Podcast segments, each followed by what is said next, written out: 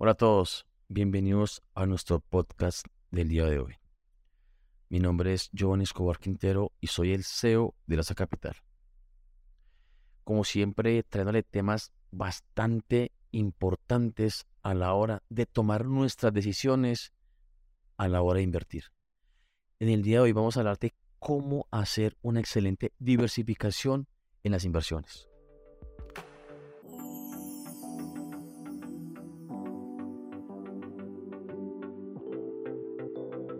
Para empezar a hablar de este tema, es importante que sepan que la diversificación es una de las cuatro estrategias del mercado definidas en la matriz de Ansoff. La matriz de Ansoff, también conocida como matriz producto-mercado, sirve para identificar oportunidades de crecimiento en las unidades de negocios de una organización. Entonces surge una pregunta. ¿Por qué es tan importante diversificar nuestra cartera de inversión? Diversificar tus inversiones es un principio básico a seguir por todos los inversores. Es un método muy sencillo y muy útil para proteger tus inversiones y lograr un mejor equilibrio entre rentabilidad y riesgo. ¿En qué consiste?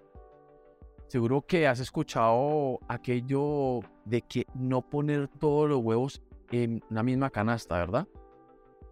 Ese refrán define que es mejor la diversificación en general y también al invertir. Realmente consiste en tener varias opciones.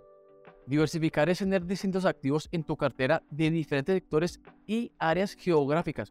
Por ejemplo, para que lo entiendas muchísimo mejor, la regla de oro para el común de los mortales es diversificar tus inversiones para evitar errores y reducir riesgos. ¿Por qué? Porque diversificar tus inversiones tiene sus ventajas. No hay ninguna inversión que sea completamente segura. Y si la existiera o, lo hubiera, déjenme decirles que no sería totalmente rentable. Solo por esto, la diversificación sería ya impredecible en cualquier cartera. Además, es imposible que incluso el mayor de los expertos pueda controlar y anticipar todos los riesgos que pueda afectar a una inversión. Esta es la mayor ventaja y razón por la que deberías siempre diversificar tus inversiones. Reduces el riesgo en caso de caídas. Imagina que inviertes, por ejemplo, mil euros en acciones de alguna empresa. ¿A qué pasaría si cae un 50%? Pues básicamente que la mitad de tus ahorros se espumarían por completo. Así de duro y así de sencillo. Ahora imagina que inviertes ese mismo dinero en dos empresas. La, mitad para la empresa A y la otra mitad para la empresa B. ¿Qué pasaría si la empresa A cae un 50%? En lugar de perder la mitad de tu dinero, solo perderías un cuarto del capital, o sea, un 25%. Es importante que recuerdes que existe una relación entre el riesgo y el plazo temporal al invertir. Si prevés que necesitarás el dinero a corto plazo, no deberías arriesgarlo.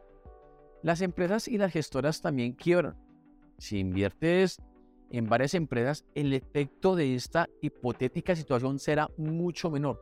En resumen, diversificar limita las pérdidas y aporta estabilidad a tus inversiones, pero la diversificación también tiene sus desventajas. Si eres un experto, diversificar puede no ser lo mejor para tu dinero. Eso sí, estas premisas tienen un gran handicap. Solo funciona si aciertas. Si no lo haces, las pérdidas pueden ser mucho mayores que en una cartera muy bien diversificada. Es más, se podría añadir que solo funciona si aciertas y vendes en el momento adecuado. Para verlo más claro, solo tiene que recordar lo que ha pasado con el Bitcoin. Quien compró convencido y vendió cuando valió 80 mil euros, se hizo de oro. Quien no lo hizo puede que hasta acumule grandes pérdidas. El otro inconveniente de la diversificación tiene que ver con un exceso de diversificación. Demasiados activos en tu cartera harán que gestionarla será más complicado y que pagues más comisiones sin reducir significativamente el riesgo. ¿Cómo diversificar tus inversiones? Esto es muy sencillo. La diversificación consiste en tener instrumentos o activos que ante situaciones idénticas reaccionen de formas distintas, pero las ganancias de unos activos pueden compensar las pérdidas de otros, sobre todo en momentos delicados del mercado. La clave de una buena diversificación es elegir activos que no estén correlacionados y el error más repetido al diversificar es enfocarse en activos que sí lo están. ¿Cuál es el resultado? Creer que tu cartera está bien diversificada cuando en realidad nunca lo va a estar. Vamos a ver todo esto con un ejemplo que les voy a dar. Piensa en Pedro, que invierte a largo plazo y quiere hacerlo muy bien. ¿Cómo puede diversificar la cartera Pedro? Pero tiene varias alternativas para tener una correcta diversificación y puede invertir en diferentes activos.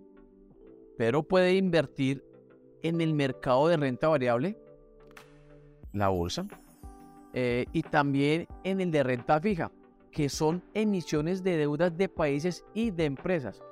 Solo así ya estaría realmente diversificando su cartera. De hecho, esta es la forma clásica y tradicional de vivir una cartera de inversión. Pero Pedro puede ir un poco más allá y añadir un punto de diversificación adicional, añadiendo inversión inmobiliaria con un piso para alquilar. Esto es lo que realmente se conoce como diversificar por activos. La diversificación es una herramienta para reducir el riesgo de tu cartera y deberías emplearla a lo largo de toda tu vida. Lo que sí cambiaría con el tiempo es tu situación y con ella tu perfil como inversor. Sabiendo ya lo antes mencionado, solo por último debes recordar que la diversificación no garantiza ganancias ni protege contra pérdidas pero puede ayudar a reducir el riesgo de una cartera y aumentar la oportunidad de obtener ganancias a un largo plazo.